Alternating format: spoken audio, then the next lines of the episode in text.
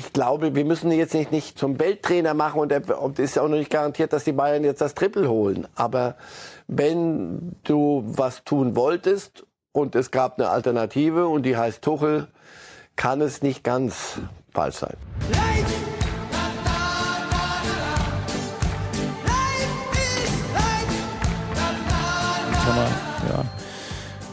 wenig Spieler zur Verfügung, um uns äh, lange vorzubereiten. Aber dann haben wir in der Kürze liegt die Würze vor Dortmund. Ich glaube, es ist jedem klar, wir müssen das Spiel gewinnen, ähm, um A wieder Tabellenführer zu sein und ähm, ja auch, äh, wenn möglich, die Schale nach München zu holen. Wenn wir das Spiel nicht gewinnen oder verlieren sollten, im, im Worst Case, dann wird es äh, mit dem Lauf, den Dortmund gerade hat, ähm, nicht einfacher.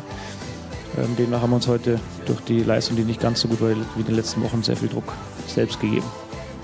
Wie wir heute wissen, war das der letzte Auftritt von Julian Nagelsmann als Bayern-Trainer nach dem 1:2 in Leverkusen am 19. März. Zwei VAR-Entscheidungen ausgerechnet sind es dann gewesen, die also das Aus für ihn besiegelt haben. Und was bei Kovac das 1 zu 5 in Frankfurt war und bei Ancelotti das 0 zu 3 in Paris, also für Julian Nagelsmann dieses 1 zu 2 in Leverkusen. Sie können sich denken, wir reden heute viel über Trainer, ausschließlich über Trainer.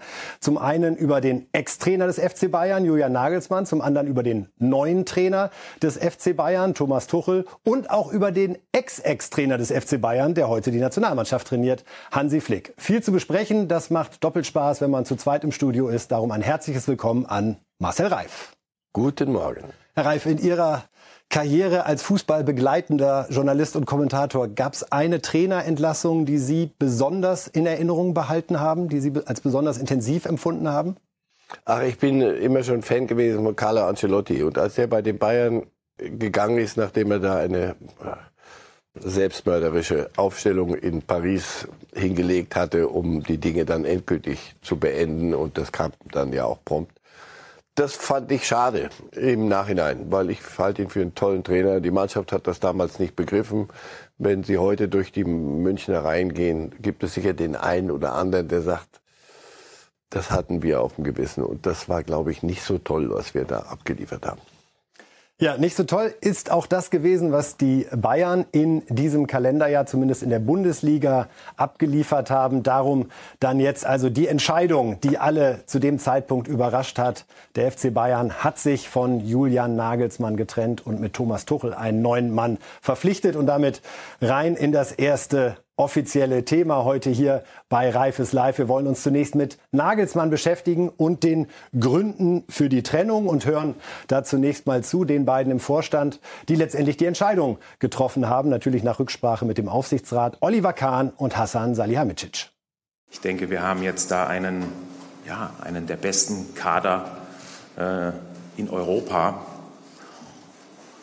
Und trotzdem ist die Kontinuität, die Leistungskontinuität der Mannschaft nicht wirklich, nicht wirklich besser geworden. Und jetzt dann auch mit dem Beginn der Rückrunde können wir natürlich mit diesen, einmal mit den Resultaten, aber auch mit den ähm, ja häufig gezeigten Leistungen nicht zufrieden sein. Dann ähm, mussten wir natürlich uns Montag hinsetzen und ähm, nochmal Spiel für Spiel, ähm, nochmal Phase für Phase ähm, anschauen, analysieren.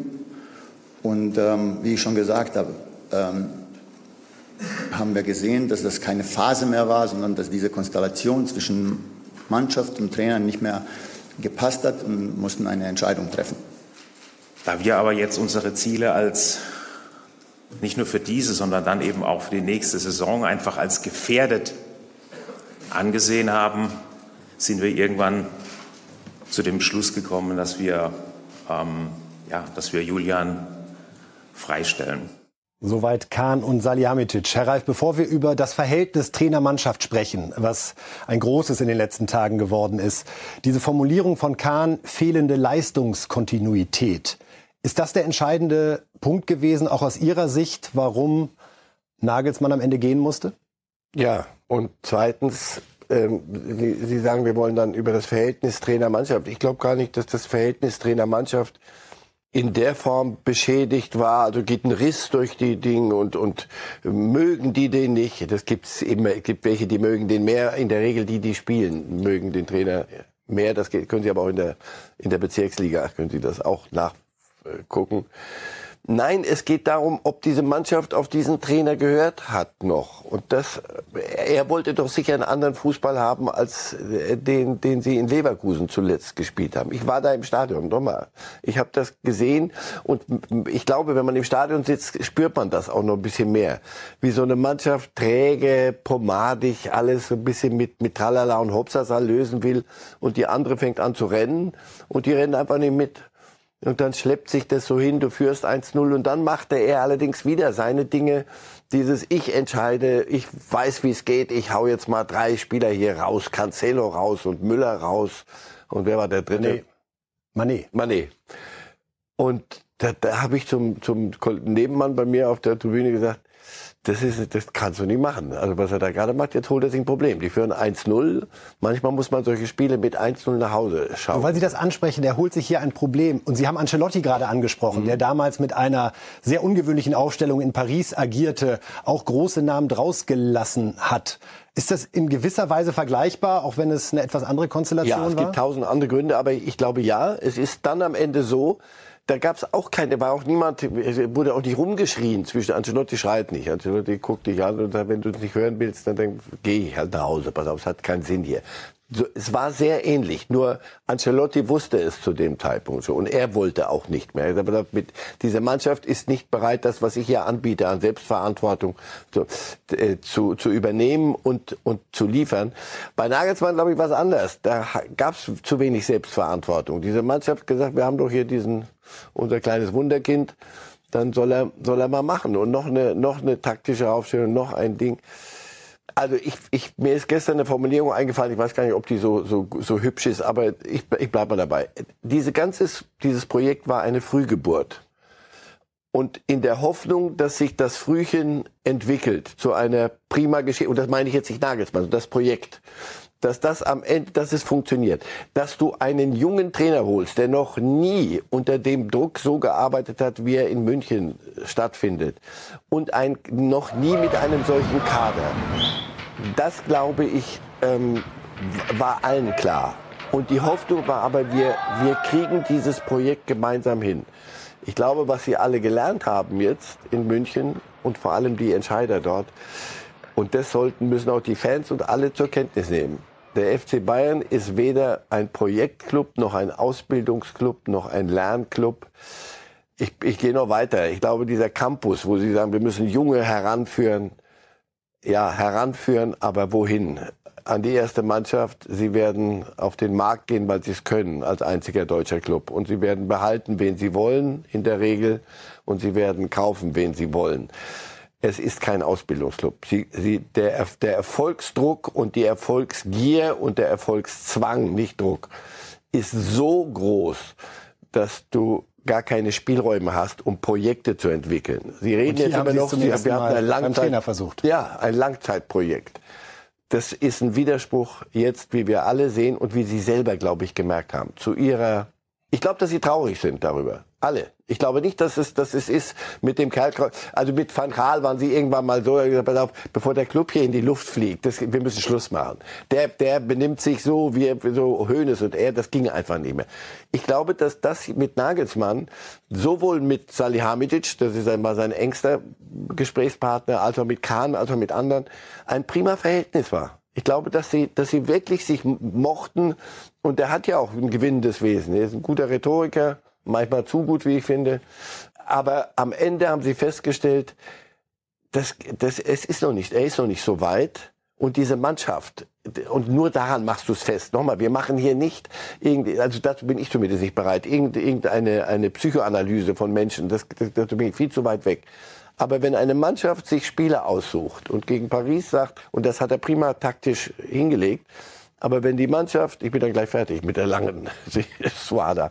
Aber wenn du, wenn eine Mannschaft dann gegen Paris so auftritt und paar Tage später in Leverkusen so auftritt, so anders, Das ist das, was Kahn meint mit Leistungskontinuität. Und das geht nicht. Dazu ist der, der Unterschied zu groß. Du kannst mal bessere und mal ein bisschen schlechtere Spiele haben, aber du musst, musst sie als FC Bayern gewinnen aus. Und wenn du das nicht hinkriegst und die Art des Auftretens plus die Niederlage, Tabelle, du bist ein Punkt hinter Dortmund, ich glaube, es war alternativlos. Wir hören mal bei der Mannschaft rein. Josua Kimmich hat sich im Rahmen der Nationalmannschaft geäußert zu der Trennung des Vereins von Julian Nagelsmann. Ich kann äh, sagen, dass der Trainer nicht die Kabine verloren hat. Also es war jetzt, ähm, ja, ich habe schon ein paar Trainerwechsel mitgemacht und es war jetzt nicht so, dass sich das äh, intern innerhalb der Kabine irgendwie angedeutet hat, weil die Spieler irgendwie unzufrieden waren. Hätten wir unsere Leistung gebracht, ähm, hätten wir unsere Spiele gewonnen, dann hätten wir den Trainer nicht entlassen müssen. Ähm, oder die Verantwortlichen, äh, die das zu verantworten haben. Ähm, ja, am Ende des Tages sind wir daran schuld, dass wir die Spiele nicht gewonnen haben. Aber hart war es schon. Auf jeden Fall. Dass generell in diesem Geschäft wenig Platz für, für Liebe und Herz ist. Ich glaube, das mussten viele von uns schon am eigenen Leib äh, erfahren. Dementsprechend ähm, muss man immer wieder versuchen, damit umzugehen und äh, irgendwie lernen, damit umzugehen. Interessanterweise, Herr Reif, verselbstständigt sich gerade so ein bisschen die Formulierung, Nagelsmann habe die Kabine verloren, obwohl das weder Salihamidzic noch Kahn so gesagt haben. Dort war wörtlich die Rede von der Konstellation zwischen Trainer und Mannschaft, die nicht funktionierte. Thomas Müller hat es etwas sachlicher formuliert, seinen Gruß, den er Julian Nagelsmann hinterhergeschickt hat, als hier Josua Kimmich. Danke dir und deinem Team für euren Einsatz, lieber Julian Nagelsmann. Alles Gute und bis bald. Zeigt das, dass, wie Sie vorhin sagten, einfach in der Mannschaft ja, zum einen die Trauer jetzt unterschiedlich groß ist und vorher auch die Begeisterung über Nagelsmann unterschiedlich groß war? Je nachdem spiele ich oder spiele ich nicht. Und das, was, was Kimi eben gesagt hat, ist genau, der, der hat doch alles richtig gesagt. Ihr, ihr, ihr und viele andere haben da aus diesem, es gibt keinen Platz für Liebe und was war das andere, für Liebe und... Wenig Liebe und Herz. Liebe und Herz. Ja, also da gibt's andere Ecken im Leben, finde ich, wo, wo, wo du das sehr gut ausleben kannst und solltest was, was, was hat mit Liebe und Herz zu tun? Deswegen, das, der zweite Satz.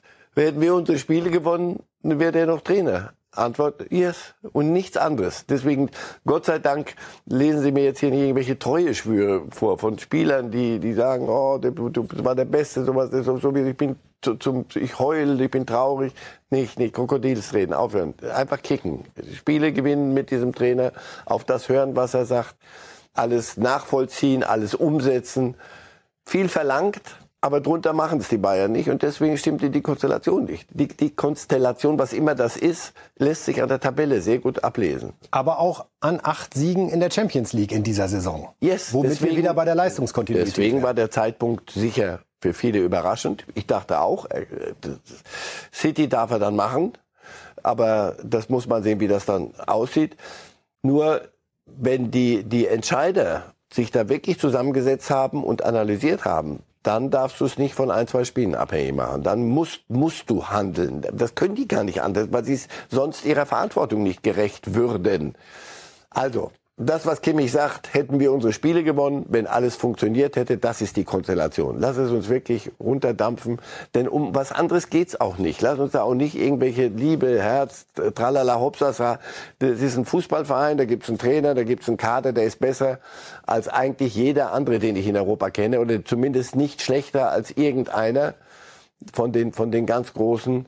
Sie sind mit der Favorit für Champions League Sieg dazu brauchst du dann mehr Konstanz und eine Linie, die, die funktioniert.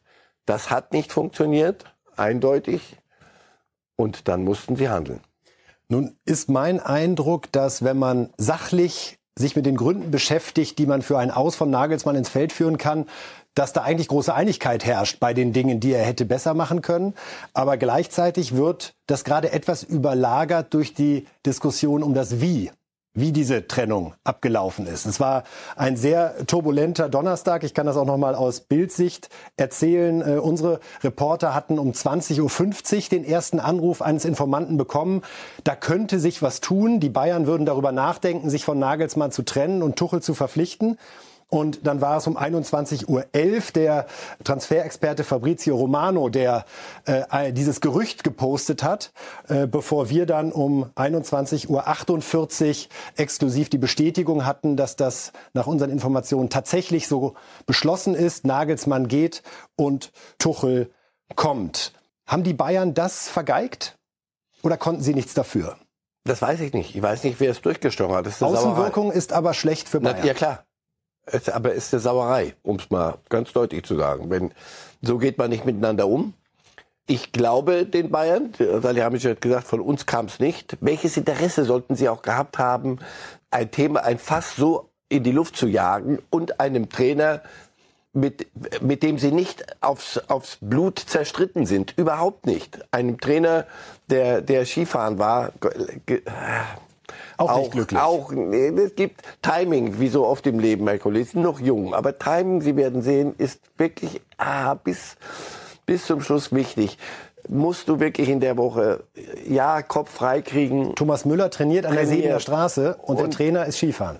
Und Sané und hat sich darüber beschwert, dass Gnabry in Paris war zwischen ja, zwei Spielen. Das sind so Dinge, wo du sagst, nicht nicht die. Aber nochmal, das war nicht der Grund für die Entlassung. Es war nur nicht nicht nicht lustig.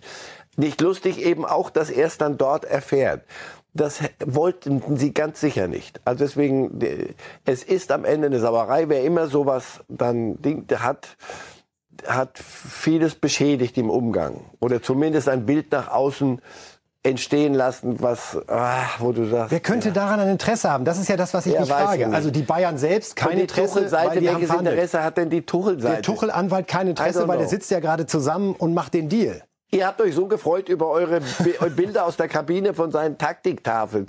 Who the hell fotografiert das und, und macht das nach draußen? Ich, da, bin ich, äh, da bin ich wieder zu alt für. Das verstehe ich nicht. Ist mir zu hoch. Wenn du reich werden kannst damit, aber so reich kannst du nicht werden mit. Also deswegen, wer sticht sowas durch und warum? Was, was hast du davon für, für Journalisten? Überhaupt kein Vorwurf. Der Name Zahavi steht ja noch im Raum. Einer, der bei Bayern nicht gern gesehen ist. Der ist doch kein Anfänger. Also der Zahavi. Ja, möglicherweise wollte der den Bayern noch einen reinwirken. Der war ja nicht unmittelbar am Transfer beteiligt. Vielleicht war das seine Rache wirklich ohne Hintergrundwissen einfach mal so in den Raum Could gestellt. Be, aber jetzt wollen Sie, wollen wir, Na, wollen zurück, wir alle durchgehen, die es sein könnten. Ist nicht, ist nicht fair. Ist nicht, nicht okay. Also, ich wir, weiß es nicht. Jedenfalls am Ende natürlich entsteht daraus eine Konstellation, die hässlich ist und unappetitlich ist, weil das hat kein Trainer verdient, dass er äh, wirklich und, und dem der Julian Nagelsmann auch zu Recht angefasst sein dürfte. Yes, absolut, und zwar völlig d'accord. Aber das kann er nicht vor sich hertragen, sondern das, ich hoffe, dass sie in Kürze, und Salihamidzic hat das ja auch äh, angekündigt, dass sie sich mal zusammensetzen und dass den, das den, ausgeräumt Genau, das hören wir uns gleich nochmal an. Nur kurz zuletzt, weil das ja auch eine Erklärung der Bayern war. Wir können Nagelsmann erst informieren, wenn Tuchel Ja gesagt hat. Unterschreiben Sie das? Ja. Ja, weil das ein, ein Geschäftsvorgang auch Hätten ist. Sie sich vorstellen können, dass Nagelsmann, oder glauben Sie, Nagelsmann wäre noch Trainer gegen Dortmund, wenn Tuchel gesagt hätte, sorry Jungs, ich kann jetzt nicht? Ich ja. Ich, ich auch ja, aber, aber das muss ich mir nicht vorstellen, sondern hätten Sie sonst jemanden? Also ich meine, die, die stellen sich doch nicht auf den Viktualienmarkt und rufen aus, wer hat denn Lust?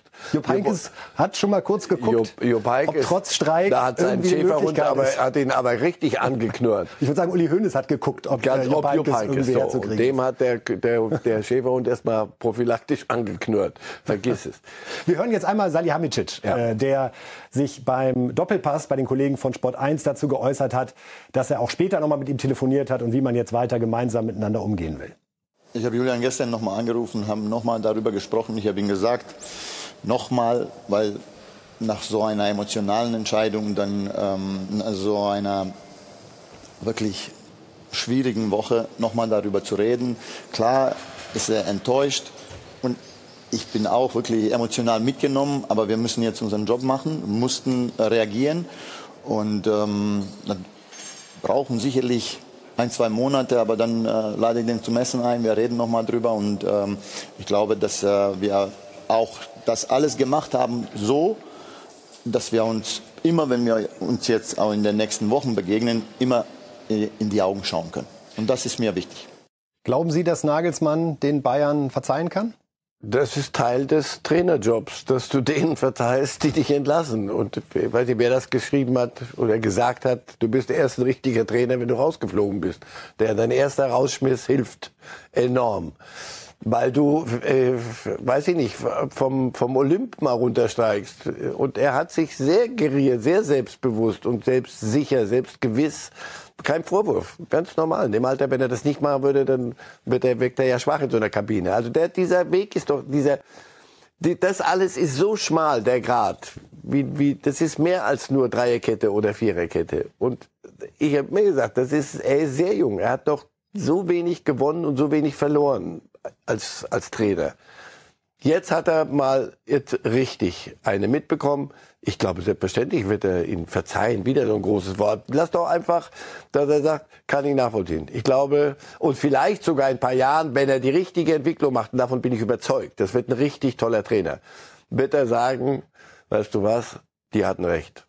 Und die Fehler, die ich damals die gemacht habe, damals mache mach ich, ich heute nicht mehr. Tuchel, Sie werden doch nachher über Tuchel reden. Das ist ein anderer Tuchel. Sie auch.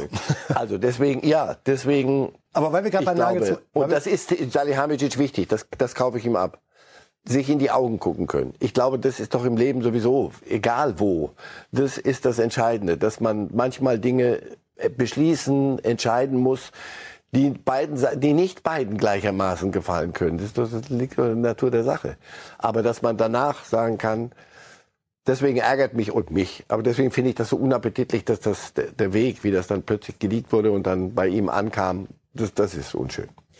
Nun nimmt die Thermik gerade nicht ab, Herr Reif. Man hat den Eindruck, jemand zieht gerade die Strippen, was so das internationale Fußballgeschäft betrifft. Denn Sonntagabend meldete Tottenham den Rauswurf von Trainer Conte.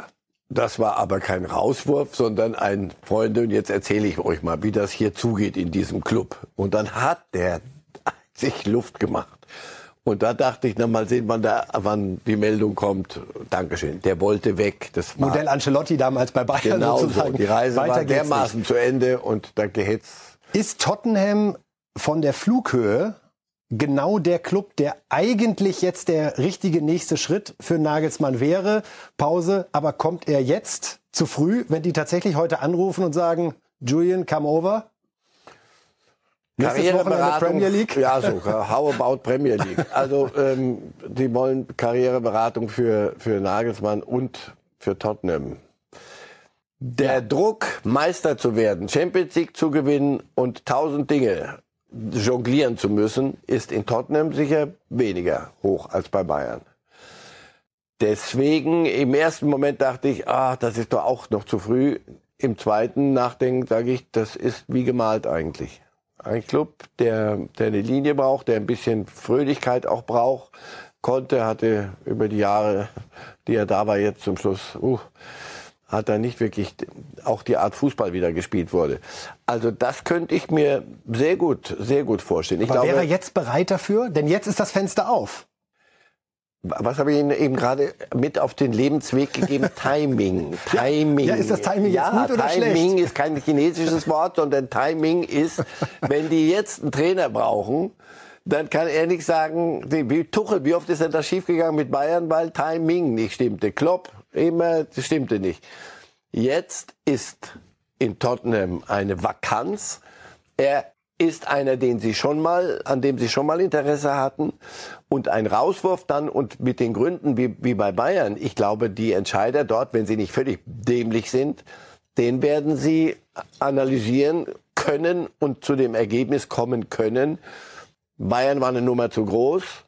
Wir sind zwar ein toller Club, aber so toll sind wir auch nicht aber vielleicht kann der uns ja ein Stückchen weiterbringen. Und nur darum geht es. Geht nicht um sich zu verlieben und was Den, weiß ich. Denken Sie real? Schaut nein, nein, auf um Nagelsmann? Willen. Also das, wer auf die Idee kommt, Real Madrid, wenn, Sie, wenn Ancelotti wirklich da weggeht, da erstens ist sie dann immer noch die, die Lieblingslösung und zweitens das ist dann, also der Druck in, bei Real, wenn der bei Bayern war es dir, äh, war es noch ein bisschen früh. Für Real ist es doppelt zu früh. Also Darf ich mich ich trauen, nach vorstellen. Paris zu fragen? Paris, so verrückt kann er nicht sein. Er oder der Club nicht? Die wollen ja angeblich jetzt was ganz anderes machen. und ja, viele junge genau. Spieler heranführen. Wenn sie das machen und dann zu, zu Nagelsmann sagen, pass auf, weißt du was, du musst nicht die Champions League gewinnen. Offiziell, das verkünden wir jetzt auch. Denn das die letzten okay, fünf Jahre haben wir. So, wenn sie, ja, aber das, das müssten sie. Weißt du was? Wir gucken mal, wir, wir, wir schicken hier in, durch ganz Europa unfassbare Talente, aber keiner spielt bei uns. PSG. Äh, bilden aus, jeder anständige Club hat mindestens zwei, die bei PSG ausgebildet wurden. Wenn Sie sagen, pass auf, jetzt machen wir es mal andersrum. Erstens holen wir ein paar zurück und zweitens gucken wir mal nochmal in die Akademie und du darfst das machen. Und weißt du was? Wir geben dir mal zwei Jahre Champions League zu gewinnen. This could be. Das könnte ich mir, könnte ich mir vorstellen. Der hat nichts verlernt. Die Bayern haben den nicht genommen, weil ihnen langweilig war, sondern weil sie wirklich in ihm eine, eine, auf ihn sehr viel Hoffnung gesetzt haben. Aber vielleicht ein bisschen zu sehr verliebt in ihre Idee waren, dass das mal was ganz anderes wir, in das Projekt. Wir machen mal Projekt. 33 war er, als er kam. So, wir haben äh, so viel mit Heinkes und so viel mit Van Gaal und so viel mit Ancelotti und so viel mit Hitzfeld gemacht. Kovac ging schief. Ah, aber gut, denn dann wird's mal jung. Wir wollen ein Langzeitprojekt. Und wie gesagt, habe ich vorhin gesagt, Jetzt sind sie eines Besseren, Schlechteren belehrt worden. Für Langzeitprojekte geht nicht bei Bayern.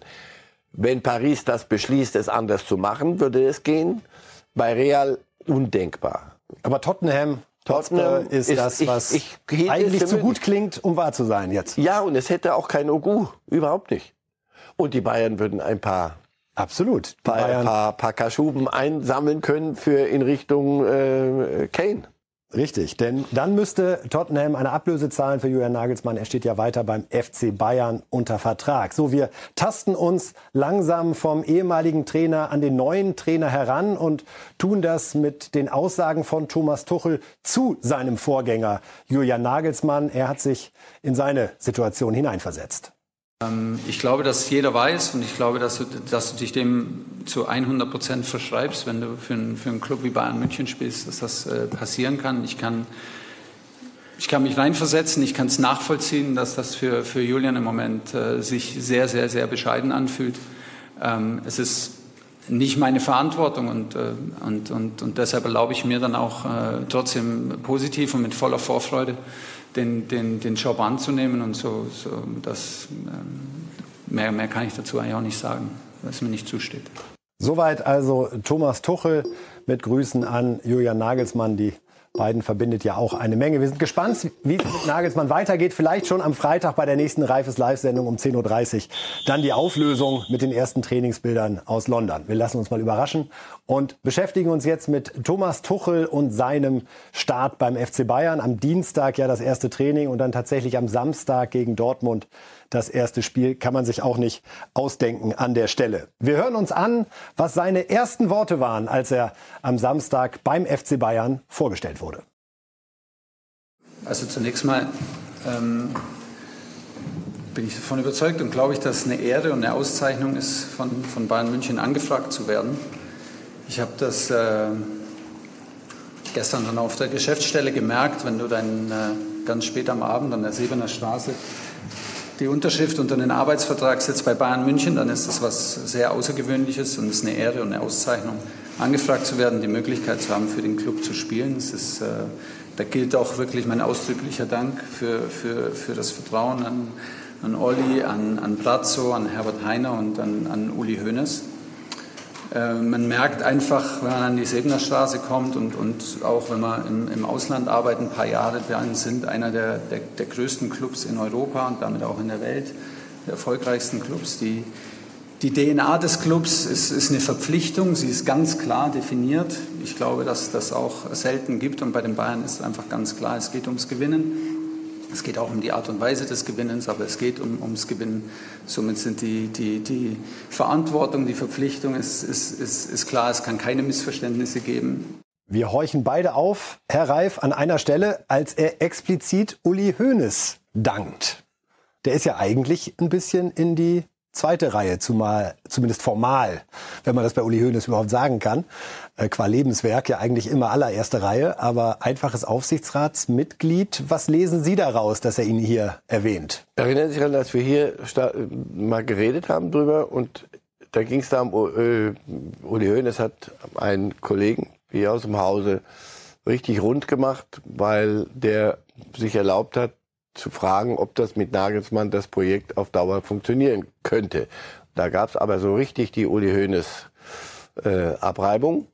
Und Uli Hoeneß war, wenn ich nicht irre, einer von denen oder der Entscheidende, der vor längerer Zeit mal, Achtung Timing, die Zeit nicht für richtig fand, Thomas Tuchel zu holen, wenn ich, wenn ich da richtig informiert bin. Absolut. So. Und heute offenbar muss er seinen Daumen gehoben haben. Das heißt, ob Uli Hoeneß den Daumen senkt oder hebt, ist immer noch ein Thema beim FC Bayern. Damit sind sie auch ganz gut beraten. Ob er immer die, die, die Linie äh, ganz politbürotreu ähm, mitgeht oder ob er da seine eigenen äh, Gedanken manchmal, seinen eigenen Gedanken mal wirklich freien Lauf lässt. Aber hier muss er offenbar gesagt haben, ich freue mich, wenn ihr Tuchel holt. Und Kluger Schachzug von Tuchel, das Aber erwähnen? sowas von klug. also doof war der noch nie und dazugelernt hat er auch noch. Also Thomas Tuchel hat das sehr gut gemacht. Dieser, dieser Auftritt war, war sehr gut.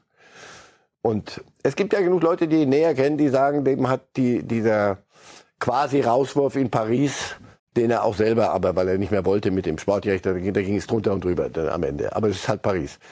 Und die Zeit in Chelsea und da der, der Rauswurf, völlig hirnrissig, wie die Tabelle im Übrigen in, in der Premier League zeigt, von Chelsea und die, die Position von Chelsea, dem hat das sehr geholfen und er hat da sehr viel gelernt daraus. Spannend war zu hören, wie dann Salihamidzic und Tuchel beschrieben haben, äh, wie die erste Kontaktaufnahme gelaufen ist. Das war am Dienstag und wir hören auch da einmal rein. War natürlich super enttäuscht, haben Montag uns zusammengesetzt, haben ähm, wir beim FC Bayern und äh, dann habe ich Dienstagmittag mein Telefon genommen und habe hab, äh, Thomas angerufen dann sagt er, was willst du? Ich sage, wenn du keinen Bock hast, dann leg auf. Also ob Sie es mir glauben oder nicht, ich war äh, relativ naiv in dem ersten Gespräch, in den, in, der, in den ersten 30 Sekunden, weil ich wusste nicht, was wir, was wir besprechen und um was es geht. Und als dann irgendwie sehr schnell klar wurde, dass es tatsächlich um, um, um sofort geht, wurden, ist der Groschen dann erstmal gefallen, dass es dann natürlich auch, auch äh, direkt mit Dortmund startet, mit einer Länderspielpause davor. Die äh, Herausforderung kann nicht höher sein. Manchmal wird das Fußballgeschäft, Herr Reif, ja so überhöht. Ja, Ich finde es herrlich, dann einmal zu hören, ja, mhm. Telefon genommen, Tuchel sieht da, ich weiß nicht, wie er ihn abgespeichert hat, da ihn immer Brazzo nennt, vermute ich unter Brazzo was willst du? So, das zeigt schon sehr deutlich, dass, weil auch da gab es ja Gerüchte, dass man mit Tuchel schon lange, lange in Kontakt wäre. Das war für mich sehr glaubwürdig, dass da erst nach diesem Leverkusen-Spiel und der Analyse am Montag dann der direkte Weg gesucht wurde. Ja, deswegen, äh, da müssen wir auch nicht viel reingeheimnissen. Jetzt, jetzt sage ich auch noch mal was. Also ich wohne ja, in München, ja, wohne ja in München also äh, Thomas Tuchel hat aus der Tatsache, dass er nach seinem Abgang in Chelsea, dass er in München lebt und dass er sich da ganz normal bewegt, nie ein Hehl gemacht. Er hat sich dort nicht versteckt. Möglicherweise hat das Julian Nagelsmann auch nicht wirklich geholfen. Immer wenn, wenn ein Spiel nicht gut war oder wenn sie wieder so eine, so eine Schwächephase hatten, schwebte Tuchel und gar nicht aktiv, aber er hat sich auch nicht versteckt. So, deswegen ich kann ihm auch keinen Vorwurf machen, aber das ist auch Teil des des Puzzles. Er war, er stand zur Verfügung. Achtung, Timing. Er hat, er stand zur Verfügung, hat, hat Zeit, hat Lust, Trainer zu sein, hatte sicher ein Angebot und mehr als das von Tottenham. Die war der Schubkarren schon wirklich, aber der, der Richt mit der ganz Große war unterwegs. Denn an Geld scheint es denen ja nie zu fehlen dort. Und deswegen musste es dann auch irgendwann mal klar sein, jetzt sofort. Was willst du auch machen? Sollen sie diese Sind die Bayern da ein bisschen hektisch geworden, möglicherweise, weil sie dachten, Tuchel ist jetzt auf dem Markt schon seit September. Ja, aber natürlich, wir kommen jetzt in eine Phase, wo auch andere Vereine darüber nachdenken, was machen wir vielleicht jetzt noch, vielleicht aber dann auch im Real, Sommer. Real, da, zum, da Torel ist sicher schon ein, sehr viele Schritte weiter als Nagelsmann. Da nehme ich keinem was weg. Der wäre ministrabel für, für, für Real. Also ich weiß nicht, ob sie hektisch wurden, sondern ganz einfach nüchtern. Du musst gar nicht hektisch werden. Du musst pass auf, wir brauchen einen neuen Trainer. Wir, wir machen, wir, das Projekt ist gescheitert. Das kriegen wir nicht hin. Ich, wir glauben nicht mehr daran. Wir brauchen einen neuen Trainer. So, mal gucken, ob wir nicht in der Jugendakademie am Campus noch irgendeinen 20-Jährigen haben. So Unsinn. Sondern es muss ein Bayern-Trainer sein. Wer könnte Bayern-Trainer sein? Wie viel laufen so. zurzeit gerade rum? Hat ins Handy geguckt, ne? in seine Gruppe Ja, Zidane. Trainerkandidaten. Ruf sie, ruf sie dann an. Sie dann sagt, ich spreche kein Deutsch. Könnt ihr, brauchen wir gar nicht, nicht auch nur eine Sekunde diskutieren. Macht er nicht. Äh, Aus, Tuchel. Konnte Mourinho holen aus Rom. Ne? Das, Dank. das wir hätten Spaß, aber wir hätten, wie das gehen wir würde. hätten einen, einen sehr vergifteten Spaß. Nachdem ja Julian Nagelsmann einen ungewöhnlich langen Vertrag bekommen hatte, fünf Jahre waren das, von 2021 bis 2026. Langzeitprojekt nennt man das. Da hatte man sich auch bei der Vertragslaufzeit sehr in dieses Modell verliebt. Sind es jetzt bei Tuchel knapp zweieinhalb Jahre geworden und er geht ganz entspannt damit um. Ich fühle mich extrem wohl mit der Laufzeit. Es gab mal ein paar Minuten die Diskussion, ob zwei oder drei. Es, wissen Sie, es, können da ganz ehrlich drüber sprechen. Wenn, wenn, wenn das gut ist, dann, dann werden wir es versuchen zu verlängern, wenn sich alle wohlfühlen. Und wenn sich äh, irgendjemand auf dem Podium nicht wohlfühlt, dann, dann, dann wird es auch nicht länger gehen, egal was auf dem Arbeitspapier steht. Denn, äh, so deshalb äh, ist, eine, ist ein Beruf, in dem es um Leistung geht, ist ein Beruf, in dem es wirklich, glaube ich, auch um Momente geht. Kader verändern sich, Führungsstrukturen verändern sich, manchmal auch zum Leidwesen habe ich das erfahren in Chelsea, dass sich komplette Führungen verändern. Ähm, bei Paris war es ähnlich, dass sich der Sportdirektor verändert. So, sie haben einfach manche Dinge nicht im Griff. Deshalb gibt auch ein kurzer Vertrag mir auch eine Freiheit und äh, immer wieder neu zu entscheiden, wenn es dann hoffentlich so kommt, dass es dann meine Entscheidung wird. Und dafür werde ich natürlich alles tun. Vorfreude gepaart mit Gelassenheit, die aus Erfahrung resultiert? Ja, und das hast du, aber nicht von Geburt an, sondern das musst du erleiden, erfühlen, erleben. Das hat er, das hat Julian Nagelsmann nicht. Und da haben sie den Unterschied. Ich glaube, dass wir in ein paar Jahren über einen, einen anderen Julian Nagelsmann reden werden, mit, mit völlig anderen Meriten, mit völlig anderen Erfahrungen, mit einem völlig anderen Auftreten. Und deswegen, weil Sie sagten vorhin, da bin ich auch ein bisschen zurück, zusammengezuckt, das waren die letzten Worte von als Trainer. Als Bayern-Trainer. Als Bayern. Aber vielleicht hören wir noch mal Worte als Bayern-Trainer von Julian Nagelsmann. Halte ich Alles für möglich. überhaupt nicht ausgeschlossen. Wir wollen einmal reinhören bei Didi Hamann. Der war zu Gast bei der Lage der Liga bei Bild TV am Sonntagvormittag. Und er hat auch noch mal interessante Vergleiche gezogen zwischen Tuchel, Nagelsmann und auch ein Bezug zu Guardiola fällt an der Stelle. die Spieler sind bei Bayern München, weil es die besten Europas sind. Ja, sie haben einen Kader jetzt von 20 Leuten, das sind alles internationale Klasse-Spieler. Und die musst du einfach machen lassen. Du musst denen auch mal die Freiheit geben und das Vertrauen geben zu sagen, macht ihr mal. Und du brauchst nicht äh, für jedes Spiel einen Matchplan und musst dreimal äh, das System oder die Taktik ändern in der ersten Halbzeit, weil du verwirrst die Spieler damit. Ja, umso mehr Freiheiten du ihnen gibst, umso besser werden sie spielen. Und ich glaube, das ist etwas, was, was Tuchel gelernt hat in den letzten Jahren, dass er die auch mal laufen lassen muss. Und wir, wir, wir schauen immer auf zu Guardiola. Guardiola war in zehn Jahren in einem Champions League Finale. Und das hat er verloren, weil er Rodri damals nicht spielen hat lassen gegen Chelsea. Das heißt, äh, wenn du versuchst, das Spiel für die Spieler zu spielen, dann wird das nicht funktionieren, weil die wollen ihre Freiheiten haben. Umso mehr du die in ein System zwängst, umso we- weniger gut werden sie spielen. Und ich glaube, das ist die größte Lehre, die Julian Nagelsmann ziehen muss, dass bei aller Taktik, bei allem Know-how, das er hat und beim Spielverstehen, wenn du die besten Spieler trainierst, in München gewinnen die Spieler die Spiele und nicht der Trainer. Und ich glaube, das es sollte die größte Lehre sein. Und ich glaube, dass Tuchel da einen sehr, sehr großen Schritt weiter ist, weil er hat Klasse-Mannschaften trainiert, er hat Weltklasse-Spieler trainiert. Ähm, und deswegen bin ich überzeugt davon, dass er diese Kontinuität, Konstanz reinbringt, dass er nicht jede Woche eine andere Formation spielt und andere Spieler lassen äh, spielt, ähm, dass er da das Gespür und Gefühl für die für die Mannschaft hat, was sie brauchen. Und deswegen bin ich überzeugt, dass das ähm, ja die nächsten Wochen, Monate ganz gut laufen wird bei den beiden. Thomas Tuchel, Herr Reif, hatte ja auch immer so die, diese Formulierung, es gilt als schwierig und sehr anstrengend, ein bisschen nerdig. Didi Hamann erweckt jetzt so den Eindruck, als wäre er vielleicht gerade genau in dieser Zwischenphase, also noch nicht ganz Ancelotti, aber auch nicht mehr so ein ganz junger Nagelsmann. Ist das auch Ihr Eindruck, dass mhm. der jetzt gerade mit 49 und den Stationen, die er gehabt hat, idealerweise das Beste aus allen Welten vereinen kann? Absolut. Er war sicher der größte Apostel von, von Guardiola auf diesem Planeten.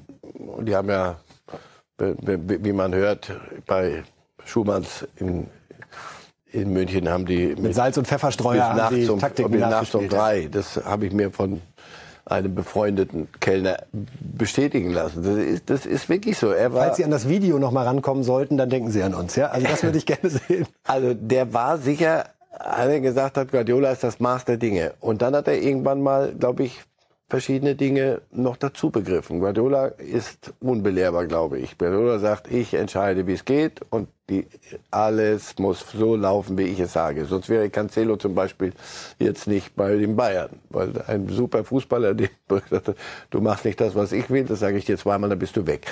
Tuchel wirkte so in Dortmund und wenn du dir die, da manches erzählen lässt, ja, das war eine schwere Zeit, weil da auch ein paar Alpha-Tiere aufeinander stießen. Ich glaube, dass er, aber das ist doch das Normalste von der Welt. Ich glaube, dass er erwachsener geworden ist, reifer geworden ist und dass er dazugelernt hat. Wenn Sie Havertz heute hören, der erzählt hat, wie, wie Tuchel in, in Chelsea war, mit welcher Empathie der auf Menschen zugegangen ist. Das macht Guardiola. Guardiola ist nicht der Empathie. Sie steuern jetzt gerade so passend zu einem kurzen Videoclip, den Dann wir haben für alle Fußballfans. Ja, nämlich Thomas Tuchel seinerzeit als Mainz-Trainer. 2014 war das. Da hat er sich über Sean Parker im Training wahnsinnig aufgeregt und daraus dann auch keinen Hehl gemacht. Schon, schon. Nach welchen Ideen spielst du hier Fußball? Du kommst ins Training und du machst nur, was du willst. Es ist kein einziger Ball dabei für unser Spiel. Es ist nur dein eigenes Spiel. Hier noch ein Trick, da noch ein Trick und hier noch eine Idee. Und keine einzige klappt davon. Mir steht's hier oben, ehrlich. Jeder spielt den Ball tief, aber du hast eine bessere Idee. Ja, die klappt auch riesig. Hier könnt ihr hinterherlaufen. Viel Spaß.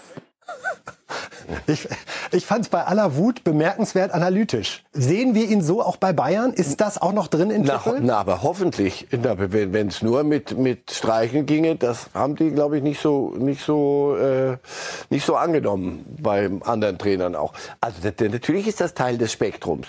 Aber es geht doch darum, wie du, wie du den, den Spieler siehst, als, als Menschen oder Otto Rehagel. Ich habe nie den Menschen kritisiert, eben immer nur den Spieler. Was soll daran falsch sein? Das war damals richtig, das ist heute genauso richtig. Es gibt andere Trainer, die sagen, ich bin der Star, ich sag, wie es geht und wenn du nicht Ding, es ist mir wurscht, du bist ein Funktionsträger, du bist für mich nicht so der Mensch. Ich, jetzt lassen wir mal die Namen alle weg.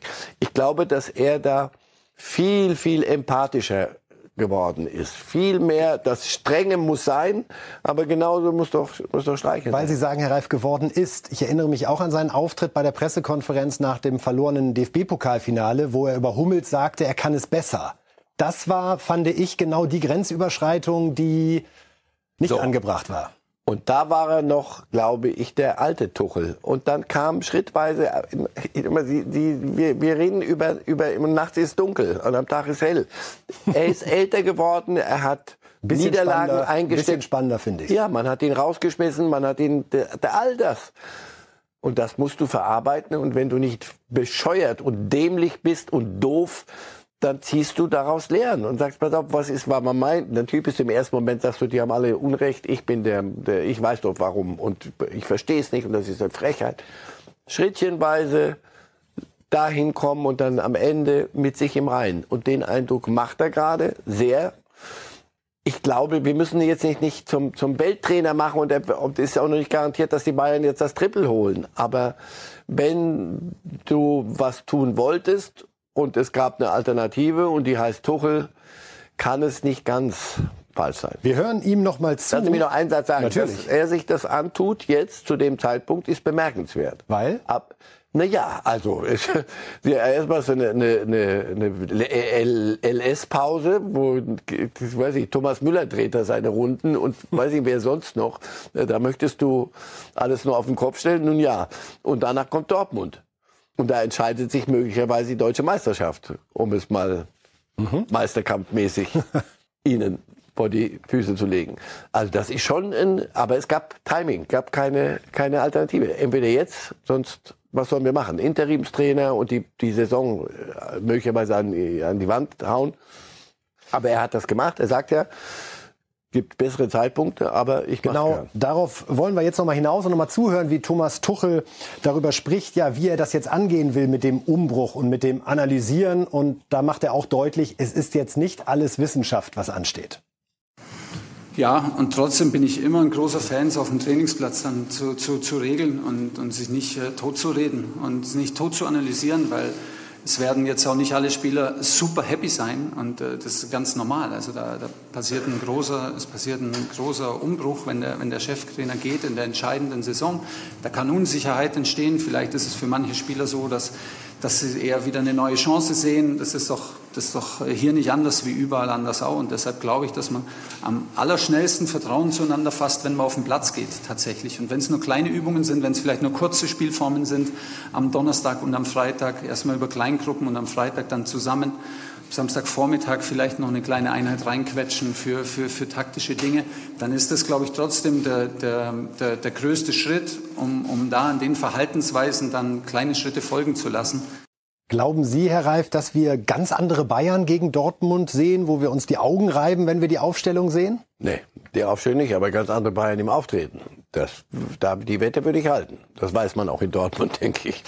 dass, dass das den Bayern gerade, ähm, was, was die, das, die Art des Auftretens angeht, nochmal einen Schub geben muss. Und das habe ich aus meiner Lebenserfahrung im Fußball mitgenommen. Die gefährlichsten Mannschaften sind die, die ein schlechtes Gewissen haben. Die irgendwas richtig in die Grütze gefahren haben und die sagen, oh, also die musst du nicht groß motivieren, wird er sie nicht müssen. Und bemerkenswert ist, dass er sagt, nicht zu Tode analysieren. Auch da neigen andere Trainer und sein großer, so großes Vorbild damals, Guardiola, ich weiß, dieses Schachspiel im Kopf, ich weiß, dass der andere weiß, dass ich weiß, ich weiß, er weiß, aber er weiß aber auch, dass ich weiß, dass er weiß. Und all dieses Zeug. Ich glaube, dass Tuchel da entspannter geworden ist. Und nochmal, er hat einen Kader da rumstehen, den musst du dir, den müssen andere erstmal suchen. Jetzt hat er sich auf dieser Pressekonferenz, wo sich alle einig waren, dass er dann sehr guten Ton getroffen hat als neuer Bayern-Trainer, schon sehr öffentlich darüber geäußert, dass er sich auf seinen Co-Trainer aus Chelsea freut, Anthony Barry, und da möglicherweise ein bisschen schnell aus der Hüfte geschossen, denn bei Chelsea soll man nicht erfreut sein. Er steht da unter Vertrag, gehört zum Team von Trainer Potter. Aktuell ist ihm da was rausgerutscht, was es gerade ein bisschen unnötig kompliziert macht in den nächsten Tagen? Vertragsverhandlungen führt man nicht auf dem Marktplatz, sagt mir meine Erfahrung. Von daher, ähm, da jemandem ein Angebot zu machen, ohne dass es in trockenen Tüchern ist. Sonst sagen die doch immer alle, wir reden erst, wenn die Tinte trocken ist. Und da ein Club wie Chelsea und nochmal an Geld wird es da nicht scheitern. Also das die sagen, oh, den lassen wir lieber gehen, wenn die uns ein paar Euro geben, sondern das hat ihn sicher ein bisschen teurer gemacht, den Herrn Berry, wenn da eine Ablöse total ist.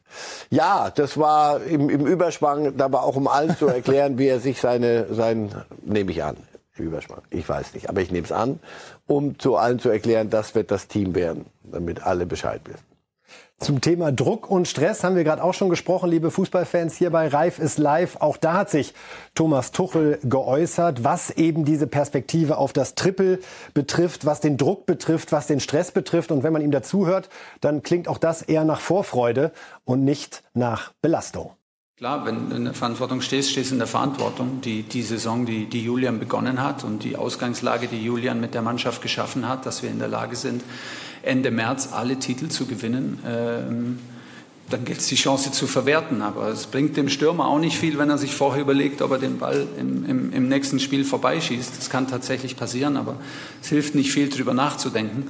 Ähm, und wenn es passiert, dann, dann, dann, dann muss er muss er stark genug sein, mental stark genug sein, um, um vielleicht äh, um, um die nächste Chance wahrzunehmen und, und, die zu machen. Und so ist es ein bisschen auch, glaube ich, glaube ich, für mich. Da liegen auf jeden Fall auch Risiken drin, aber es, äh, es ist ja trotzdem so, dass wir den, den, den, den, den Druck lieben, den Stress lieben. Das ist das, was mein Leben ausmacht und meine Leidenschaft für das Spiel und für, für, für, für, für den Wettbewerb auf dem allerhöchsten Niveau ist, ist viel, viel höher dann als, als die, die, die Bedenken, was alles passieren kann. Er spricht also die Risiken an, den Druck, Herr Reif, und sagt auch nochmal die Ausgangslage, die Julian Nagelsmann geschaffen hat. Und da würde ich gerne noch einmal über die Führung sprechen. Wie sehr stehen jetzt Kahn und Salihamidzic unter Druck, nachdem sie einen Trainer, teilweise aus nachvollziehbaren Gründen, aber auch einen Trainer entlassen haben, der die Ausgangslage geschaffen hat, dass man am 27. März noch gute Chancen aufs Triple hat, es auf jeden Fall in eigener Hand hat. Und den Sie geholt haben. Sie hatten die Idee mit diesem Projekt. Und das ist schiefgegangen. Und ich glaube, also ich habe aber auch nichts gehört in die Richtung, dass sie sich wegducken, Kahn Salihamidzic. Das, das wäre auch irre. Also die haben, die wollten da was, was durchziehen und ich glaube ihnen auch, dass sie immer wieder nochmal probiert und nochmal probiert. Und dann haben sie gehandelt, weil sie handeln, glauben, glaubten handeln zu müssen. Die ganzen Details wissen wir nicht, aber das haben sie gemacht. Insofern, natürlich stehen sie unter Druck. Also wir können morgen, wenn, wenn, wenn sie alle drei Titel vergeigen unter Tuchel, dann nützt ja nichts, dass er Thomas Tuchel heißt. Dann hat, hat der FC Bayern ist unter mehr als einer Latte gewaltig durchgesprungen. Wäre. Wird da einer gehen müssen aus der Führung, falls es tatsächlich eine Saison ohne Titel ah, wird? Jetzt Ganz offene Frage. In der Regel gehen aus der Führung, geht aus der Führung niemand. Aber natürlich ist ein Sportdirektor mit drin und, und Hasan ist doch, ist doch lange genug im Geschäft, um zu wissen, jetzt, äh, wir gehen da auch ein Risiko mit dem Zeitpunkt. Und ja, wie, wie, wie Tuchel das ja auch sagt, wir haben die Chance in drei Wettbewerben. Freiburg zu Hause, das, das ist auch nicht. DFB-Pokal? Ja, ist auch nicht so, dass du sagst, ach, das ist aber ein lustiger Nachmittag, sondern das wird alles andere als das. Wenn, wenn alles stimmt, was man so bisher gesehen hat von Freiburg. Manchester City, ach jo, na ja, komm, das kriegen wir schon hin, ah ja. So, und Dortmund, die, die fliegen und wenn du das Spiel verlierst, hast du vier Punkte Rückstand, dann brauchen wir, dann reden wir beide aber auch nicht mehr über Meisterkampf.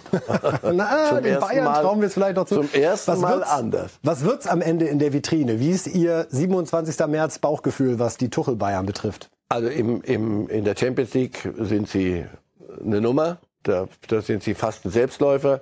Und Tuchel hat da noch ein paar Rechnungen, auch mit, auch mit Guardiola. Ich glaube, dass er sich von ihm emanzipiert hat und das gern noch auch demonstrieren wird demonstrieren auf dem Platz. möchte, dass das wer hier der richtige den richtigen Weg geht. So und dann haben wir die Meisterschaft. Eh, früher war es immer so, wenn sie gefordert waren, dann dann aber kam sie richtig um die Ecke.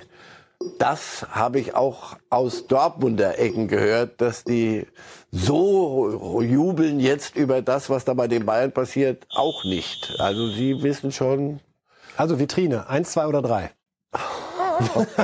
Wir spielen es auch nicht nochmal ein am Ende der Saison. Versendet sich. Die Chance auf alle drei geht. Ich glaube, Meisterschaft kriegen sie hin, Pokal kriegen sie auch hin, Champions League, das, das ist. Das können wir nicht da, Dazu sind die Gegner zu stark und da geht es um Abend. Ein Abend kann alles kaputt machen. Schauen wir mal, wir haben jetzt noch gut zweieinhalb Monate in dieser Saison. Noch ist alles drin und wir bleiben dran. Und am Freitag bei Reifes Live natürlich großer Schwerpunkt zum Spiel Bayern gegen Dortmund. Und da werden wir auch noch mal reden über die Vorgeschichte von Thomas Tuchel und dem BVB. Jetzt sind wir bei dem Ex-Ex-Bayern-Trainer Hansi Flick, der ja mit den Bayern das geschafft hat, was noch keinem gelungen ist, alle Titel zu gewinnen. Sechs waren es am Ende, Meisterschaft, Champions League, DFB-Pokal und alle Supercups und Weltpokal. Alles abgeräumt, fantastisch. Jetzt ist er Nationaltrainer, musste eine harte WM verkraften, in der Vorrunde bereits rausgeflogen und nun, Herr Reif, haben wir Peru 2 zu 0 geschlagen. Favorit auf den Titel bei der EM 2024? Aber, aber sowas von. Sind wir noch aber, nicht ganz? Aber wir haben noch kurz Zeit, Luft zu holen. Wir wollen einmal hören, wie die Trainer, ja. die Trainer nicht wie die ah, Spieler gut. es gesehen haben. Drei und dann an der Zahl haben wir. EM jetzt dann Füllkrug, gut. Kimmich und Havertz nach dem 2 zu 0 gegen Peru. Ja, in der ersten Halbzeit war es auf jeden Fall ein Schritt vorwärts. Jetzt, ähm, wenn man es über 90 Minuten sieht, dann geht es auf jeden Fall noch besser. Gerade wenn wir dann 2-0 führen, müssen wir dann eine zweite Halbzeit etwas ruhiger und souveräner gestalten. Das war dann ein bisschen auf und ab. Wir wollten natürlich ein gutes Spiel liefern, ähm, wollten auch äh, gerade erste Halbzeit ja so ein bisschen, bisschen offensiv, ähm, ja nicht vielleicht Spektakel, aber schon äh, eine gute Leistung zeigen. Machen dann glaube ich auch zwei Tore, die sehr verdient sind, können das eine oder andere mehr machen. Und ich glaube, da kann man schon zufrieden sein. Nach den schlechten Turnieren die letzten Jahre ist natürlich selbstverständlich, dass wahrscheinlich nicht komplett Deutschland hinter uns stehen wird und dass man auch in den Stadien vielleicht merken wird, dass, äh, ja, dass wir sie so ein bisschen ins Boot holen müssen.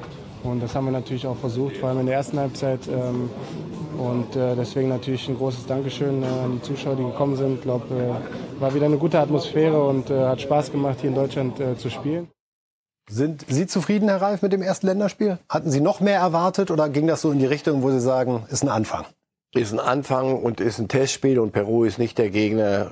Da wird es morgen, glaube ich, anders. Ist nicht der Gegner gewesen, der, der einen äh, richtig treibt in, zur Höchstleistung.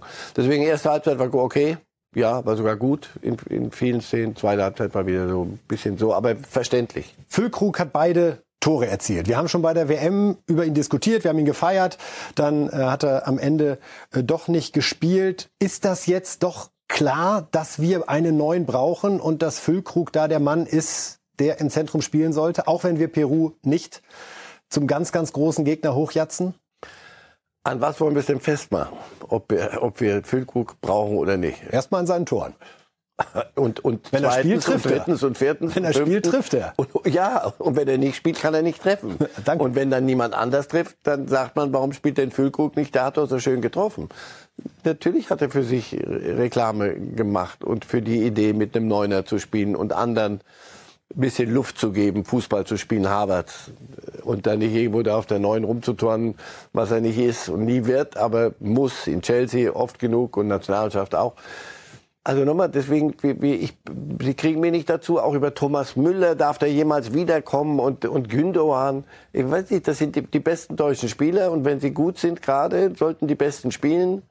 Und wenn ein Füllkrug derjenige ist, der dir das System gerade vereinfacht, der ist ein Neuner und weißt du, was der macht? Der macht Tore. Ach du Schande, das ist ja super. Gibt es da Parallelen zu den Bayern am Anfang der Saison, wo sie ja nach dem Lewandowski-Abgang Mhm. lange gesucht haben nach Varianten, drei äh, Turbo-Dribbler da vorne und dann irgendwann hat man gesagt, weißt du was, Schupo, wir versuchen es mal mit dir. versuchen es mal. Aber Und geglaubt, wer hat denn daran geglaubt? Er. Vielleicht hat bei Ja. Füllkrug auch der ein oder andere nicht dran geglaubt, dass der Ja, in der das, er war doch noch Nationalmannschaft... vor gar nicht langer Zeit ein Zweitligaspieler. Niemand hat das geglaubt. Gesagt, So weit sind wir also gesunken schon, dass wir einen Zweitligaspieler irgendwie machen lassen müssen. Es wird sowieso nicht funktionieren. Und dann äh, sehen wir, was, was der drauf hat. Bester Torjäger aktuell in der Bundesliga. Das, also mehr, mehr Parameter brauche ich nicht, um einen, einen Mittelstürmer zu, zu beurteilen. Ich glaube, das hat Hansi Flick auch begriffen, irgendwann mal. Und beim, beim München, in München, Supermoting. Und du wirst manchmal zu deinem Glück gezwungen. Jetzt weiß ich, dass Sie großer Fan sind von Würz und Havertz. Und wenn die beiden gesund sind, Sie, wenn ich das so sagen darf, in Ihrer ersten Elf einen Platz haben, packen wir gedanklich den Füllkrug mal dazu, weil eine Neun scheint uns gut zu tun. Dann wären in der Offensive, ja, noch ein oder zwei Plätze frei, je nachdem, wie man das äh, weiter hinten gestaltet. Und wir haben dann so Namen wie Werner, wie Müller, den Sie angesprochen haben, Gnabry, Sané, Musiala. Musiala, ja. Und der ist ja für Sie eigentlich auch ein Gesetzter, wenn er spielen kann. Klingt nicht schlecht. So einfach ist das. Deswegen so, so, so schlimm, also wie der deutsche Fußball, wir sind am Ende, das halte ich für überdreht. Wir haben uns schlecht präsentiert in vielem und mit irgendwelchen Nebenkriegsschaub, na, hässliches Wort, mit irgendwelchen Quark uns, uns von der Sache abbringen lassen. Aber wenn du dir die Namen anguckst und wenn die liefern und derjenige, der gerade nicht liefert, der ist ja kein schlechter Mensch, aber er sitzt erstmal auf der Bank, weil ein anderer mehr und besser liefert und Alternativen zu haben und das dann nicht äh, mehr als elf werden nicht spielen können, egal wie, wie toll ich oder Sie oder wir den jeweiligen finden. Aber das, die, die, alles, was so ab Mittelfeld und nach vorne jetzt geht und wenn wir Füllkrug mit einer gewissen Konstanz mittlerweile uns angucken, dann, wie gesagt, gibt's mit die Probleme möchten andere gerne haben.